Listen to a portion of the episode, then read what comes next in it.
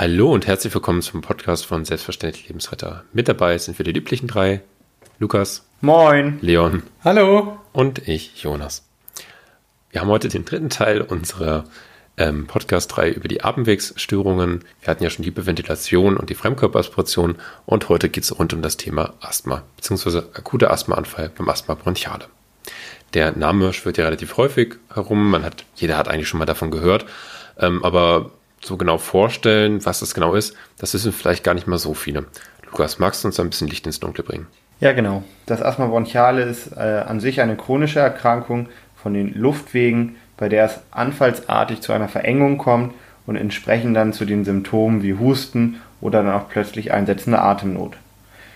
Ähm, ja, ursächlich ist dort ein überempfindliches Bronchialsystem, also Luftwegsystem, was auch schon auf kleinste Reize dann mit dieser Verengung der Luftwege eben reagiert. Genau, es übersteuert sozusagen. Und wie häufig kommt das insgesamt vor? Also es ist eine sehr, sehr häufige Erkrankung in Deutschland. Insbesondere im Kindesalter ähm, merkt man es schon, dass es die häufigste Erkrankung in dieser Altersgruppe ist. Und grundsätzlich in der Literatur schwanken diese Angaben ja immer so ein bisschen, aber so zwei bis vier Prozent der Bevölkerung in Deutschland hat diese chronische Erkrankung Asthma. Das ist schon ziemlich viel, finde ich persönlich, wenn man das mal hochrechnet.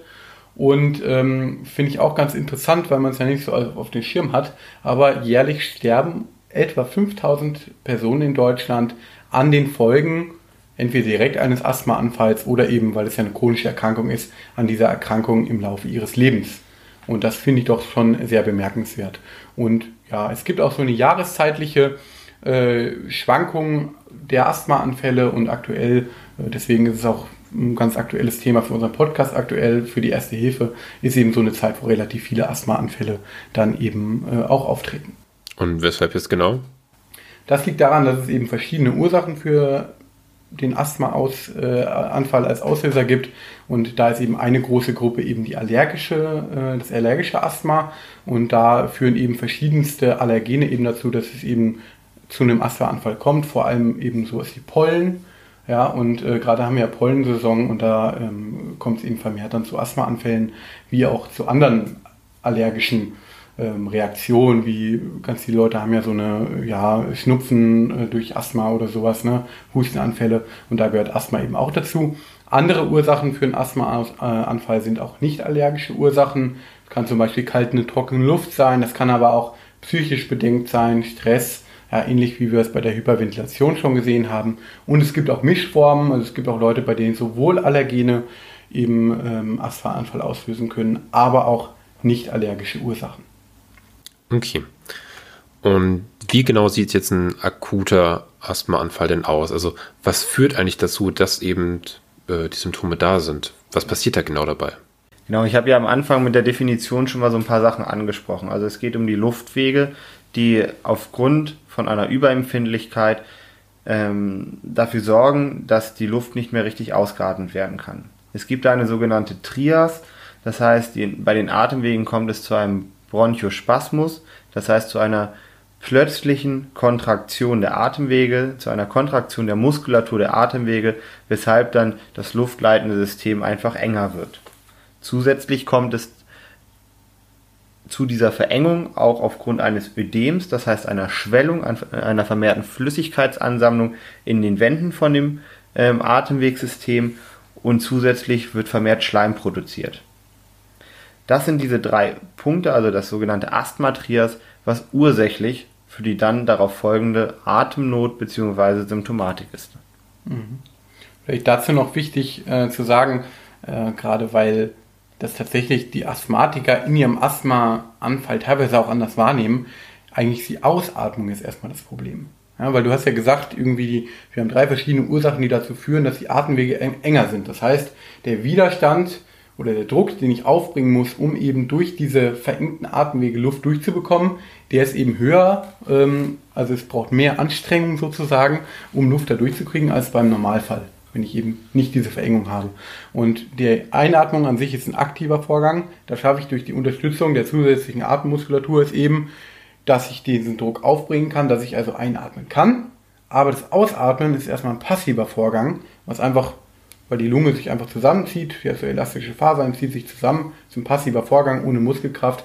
Da kann eben diese ähm, Kraft nicht aufgebracht oder dieser Druck nicht aufgebracht werden, der zusätzlich notwendig ist. Das heißt, erstmal ist es ein Ausatmenproblem, was die Asthmatiker haben. Das heißt, sie kriegen die Luft, die im Brustkorb ist, nicht mehr richtig raus. Ich finde, das sieht man auch ganz gut, wenn man sich mal so einen Asthmatiker angeschaut hat, beziehungsweise jemandem zu Hilfe gekommen ist und gesehen hat, okay, der hat jetzt akute Atemnot. Du hast gesagt, es ist ein passiver Vorgang. Da sind jetzt nicht unbedingt Muskeln aktiv daran beteiligt, die Luft wieder rauszukriegen. Aber mit Hilfe der Atemhilfsmuskulatur, mit dem Aufstützen zum Beispiel der Unterarme auf den Oberschenkeln oder indem ich mich eben auf den Boden setze, meine Hände nach hinten stütze, kann ich eben die Atemhilfsmuskulatur aktivieren und diesen passiven Prozess eben mit Hilfe meiner Atemhilfsmuskulatur unterstützen, um die Luft herauszubekommen. Und das ist so was ganz Typisches, was man mhm. bei den Asthmatikern eben sieht. Das machen die quasi automatisch schon. Das ne? machen die automatisch. Also das ist auch so ein Punkt, wo wir gleich, denke ich, bei den Maßnahmen nochmal drauf zu sprechen kommen. Mhm. Ähm, Atemhilfsmuskulatur aktivieren. Aber das ist so ein ganz typisches Zeichen bei den Asthmatikern. Okay, die sind jetzt in einem Asthmaanfall. Ja. Und grundsätzlich ist es ja auch so, ähm, weil die, wenn man Asthmatiker fragt, oft sagen die, ich krieg nicht richtig Luft. Mhm. Ja, das ist das natürlich. Ist ja auch, ich meine, Luftnot, Atemnot ist eins wirklich der Punkte, wo man Todesangst, wo man mhm. Panik bekommt. Ja, klar, also klar. ich meine, ich bin froh, dass ich diese Situation noch nicht hatte, aber mhm. jeden, den man sieht, der nicht richtig Luft bekommt, da ist eine Panik. Und da ist, sage ich mal, erstmal alles zusammengefasst, ich bekomme keine Luft. Da geht es gar nicht um die Spezifikation, einatmen, ausatmen. Das und Gefühl ist das gleiche. Ich kriege keine Luft. Ich habe akute Atemnot. Und zusätzlich ist es ja auch noch, zusätzlich dazu, was du jetzt gesagt hast, so, dass eben aus diesem Ausatmenproblem irgendwann noch ein Einatmenproblem wird, weil mein Brustkorb, der wird ja immer voller mit Luft. Ja, aber irgendwann ist er ja voll.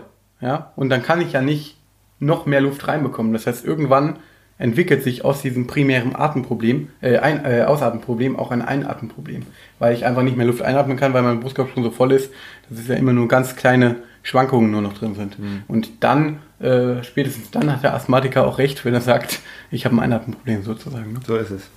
Gibt es noch so ein ganz spezifisches Symptom, was ganz charakteristisch für Asthma ist? Ja, grundsätzlich, ähm, was, wo man es vielleicht am einfachsten daran erkennt, ist eben Atemgeräusche, die entstehen, die nicht normal sind.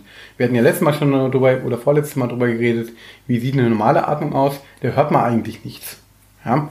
Außer vielleicht so ein leis, leises Ein- und Ausatmengeräusch. Aber Asthmatiker in einem Asthmaanfall, die haben so ein Pfeifen, ja, äh, bei der Ausatmung. Das hört sich irgendwie so an.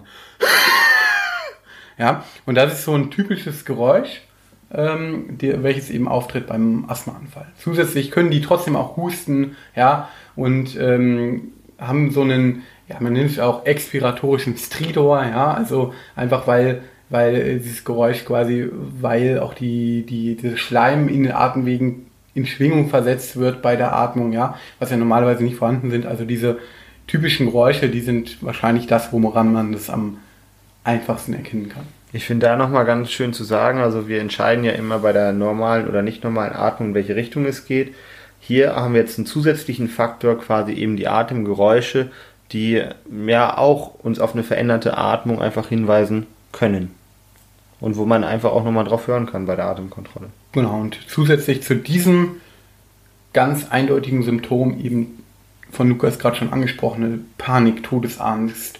Die Leute können blau werden in den Lippen, äh, im Gesicht ein bisschen, man nennt das cyanotisch, ja, weil einfach einfach die Sauerstoffversorgung irgendwo dann natürlich auch fehlt. Ähm, die, man kann eben sehen, dass sie vielleicht ihre Atemhilfsmuskulatur automatisch schon ähm, aktiviert haben, das heißt eine Position eingenommen haben, in denen das äh, Atmen letztendlich leichter fällt. Man sieht ihnen aber auch eine gewisse Anstrengung an, erhöhter Herzschlag ist auch noch etwas, schlecht, also eine Tachykardie, aber, aber ich meine, manchmal ist es ja auch so, ich sag mal, im Rahmen der psychischen Betreuung, im Rahmen der weiteren Maßnahmen einfach mal da zu sitzen, die Hand zu nehmen und vielleicht auch einfach mal einen Puls zu tasten, sind ja Maßnahmen, die man auch im Verlauf machen kann. Und äh, selbst da wird man dann feststellen, okay, derjenige ist aufgeregt, er ist in Panik und dazu gehört eben der die erhöhte Herzfrequenz. Und ich glaube, das Wichtigste habt ihr gerade gar nicht noch nicht gesagt. Eine Person, die einen akuten Asthmaanfall hat, die ist zu einem gewissen Grad immer noch ansprechbar. Man kann doch einfach mal nachfragen, hey, was hast du denn gerade? Ja, die meisten Fall. wissen das. Das ist richtig, also das ist ein sehr wichtiger Punkt. Also die meisten können einem das sagen. Und wenn man jemanden trifft im Park oder ähm, ähnlichen Situationen, wo nicht viele Leute drumherum sind, ähm, ja, einfach mal fragen und da auch dann die Frage, ob derjenige auch sein Asthma-Spray dabei hat. Das ist etwas, was ganz wichtig ist, gerade auch bei den Maßnahmen, die wir eventuell als Ersthelfer dann auch unterstützend mithelfen können. Du sprichst es gerade schon an, was für Maßnahmen äh, gibt es dann überhaupt, also die wir als Ersthelfer machen können und die der Betroffene möglicherweise selbst machen kann? Also als erstes ist natürlich wieder dieses Ansprechen ganz wichtig. Ich sehe eine Person, die nicht richtig Luft bekommt, die meinetwegen irgendwo sitzt, sich aufstützt. Ähm, auch beim Sport kann es ja manchmal sein, dass er vielleicht einfach nur kaputt ist, aber trotzdem, es kostet mich nichts, mal hinzugehen und zu fragen, hey, was ist los gerade? Und dann ist manchmal die Situation, dass er dann sagt, hey, ich habe einen Asthmaanfall gerade, aber ich, hast du dein Spray dabei? Zum Beispiel, vielleicht hat er einen Rucksack dabei. Das wäre eine Maßnahme. Ich kann dann fragen, hast das Spray zum Beispiel schon genommen. Ähm, was wir ganz klar sagen, ist, dass wir äh, ein Asthma-Spray selbst nicht ähm, geben. Also, wenn man als fremder Ersthelfer in die genau. Situation reinkommt, dann verabreichen wir, wir, dem, dem Betroffenen keine Medikamente. Ja, genau so ist es. Wir können aber helfen, indem wir einfach die Schutzkappe abnehmen, zum Beispiel, ihm das vorhalten und er aber selbst dann eben manuell die Gabe des Medikamentes dann eben tätigt. Das wäre so wäre eine Maßnahme. Eine Maßnahme, die wir aber auch ohne jegliches Medikament machen können, ist die sogenannte Lippenbremse. Die Lippenbremse ähm, dient der Erhöhung des Druckes im Brustkorb. Wir haben ja, Leon hat es ja ganz klar gesagt, die, die Asthmatiker haben die, das Problem, die Luft nicht rauskriegen zu können. Und indem wir mit gespitzten Lippen auf den Zeigefinger pusten, der in einem Abstand von 5 bis 10 Zentimetern ist, erhöhen wir ja automatisch den Druck, dadurch, dass wir quasi vorne eine Engstelle im Mund erzeugen und damit mehr Druck gegenpusten. Und so werden die kontrahierten, also zusammengezogenen Bronchien etwas erweitert. Und die Leute haben weniger Schwierigkeiten dann auszuatmen. Ja, genau. Also das ist auch was, was viele Asthmatiker tatsächlich kennen. Also wenn man die darauf anspricht, äh, dann, dann kennen das viele, weil das in so Asthmatiker-Schulungen, äh, die ärztlich betreut, eben dann teilweise auch durchgeführt werden oder zumindest verordnet werden. Ähm, wenn jemand so eine Diagnose bekommt, äh, dann wird eben genau solche Sachen werden gemacht, weil das ist das, ähm, was jeder machen kann, weil man braucht nur einen Finger dafür. Ja, und mehr braucht man nicht. Und äh, wenn man das Spray eben vergessen hat oder es leer ist oder so, dann ist das eine sehr, sehr sinnvolle Maßnahme, die tatsächlich auch überaus effektiv ist in ganz vielen, ähm, bei ganz vielen Asthmaanfällen zumindest. Das waren ja jetzt quasi zwei sehr konstruktive, also einmal die Anamnese, das Erfragen des Medikamentes, was natürlich zu einer schnellen Abhilfe führt, beziehungsweise dann die Lippenbremse. Was ganz wichtig ist, wir haben über die Panik gesprochen als Symptom, die psychische Betreuung die Anwesenheit einer helfenden Person, die äh, ja, physische Nähe dann entsprechend sorgt ja auch schon für eine Beruhigung, für ein Senken der Herzfrequenz, für vielleicht auch für ein Senken der Atemfrequenz und entsprechend das Anleiten vielleicht dann auch entsprechend. Versuch dich zu beruhigen, ich bin da, nimm deinen Finger oder ich nehme meinen Finger, wenn ich vielleicht auch einen Handschuh dabei habe, dass ich mich dann nicht infiziere, das weiß man ja immer nicht bei fremden Personen wir haben ja gesagt, bei jeder Person ist der Eigenschutz halt immer sehr wichtig und entsprechend Handschuhe anziehen, Finger vorhalten und dann die Lippenbremse anleiten und mit der Person gemeinsam aus- und einatmen.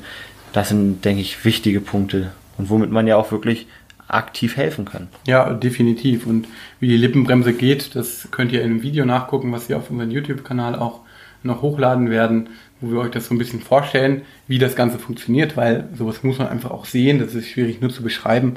Ähm, aber wie gesagt, eine sehr effektive Maßnahme, wo wir nichts für brauchen.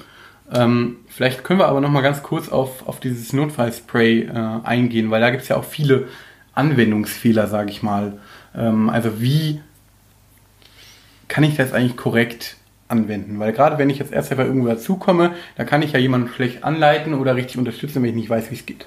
Genau, das ist ein sehr, sehr wichtiger Punkt. Also das sind Medikamente, die dafür sorgen, dass die Luftwege, die verengt sind, sich wieder erweitern und dieses Ausatemproblem eben behoben werden kann.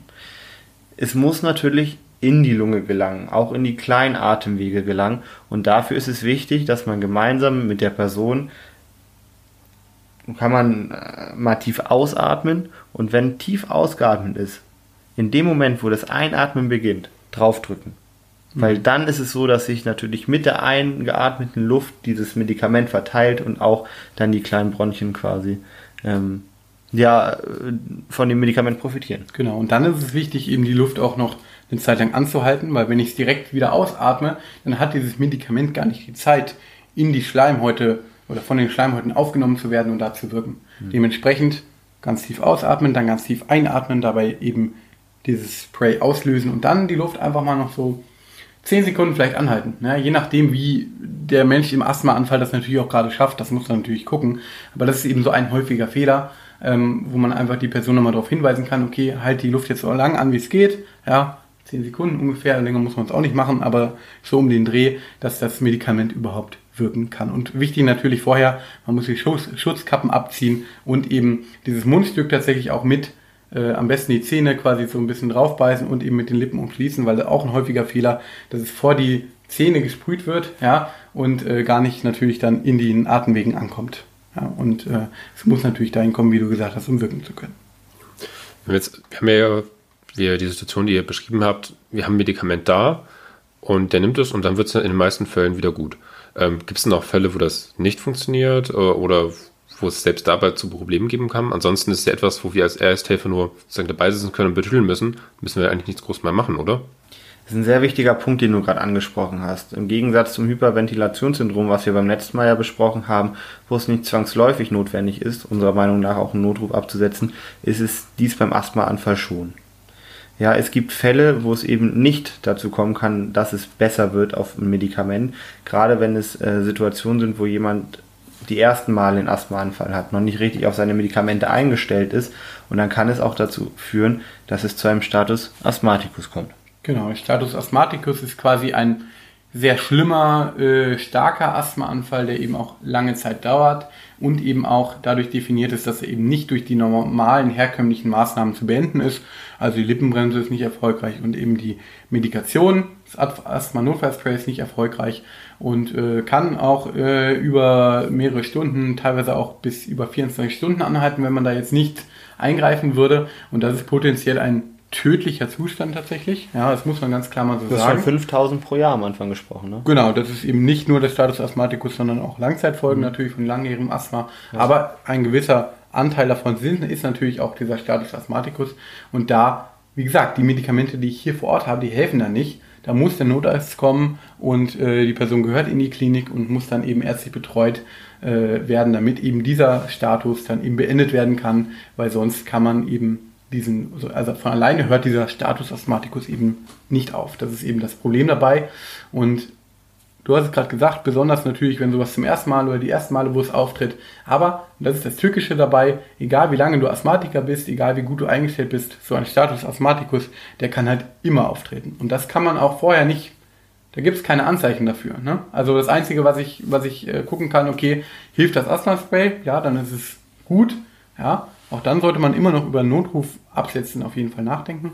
Aber wenn ich spätestens, wenn ich merke, der, die Medikamente helfen nicht, die normalen Maßnahmen helfen nicht, oder auch wenn der Asthmatiker mir sagt, der das jahrelang hat, das ist irgendwie anders als sonst, ja, da sollte ich hellhörig werden, weil das könnte so ein Status Asthmaticus äh, sein oder werden. Okay. Äh, damit leiten wir so langsam in das Ende des Podcasts ein. Möchte ich nochmal die wichtigsten Dinge für euch zusammenfassen. Ja, also von meiner Seite ist es ein häufiges Krankheitsbild, was häufig im Kindesalter zum ersten Mal auftritt. Und ganz wichtig, wenn ihr so einen trefft, macht eine Anamnese, fragt einfach mal, die Leute kennen meist die Symptome und fragt, ob die ein Asthma-Spray dabei haben.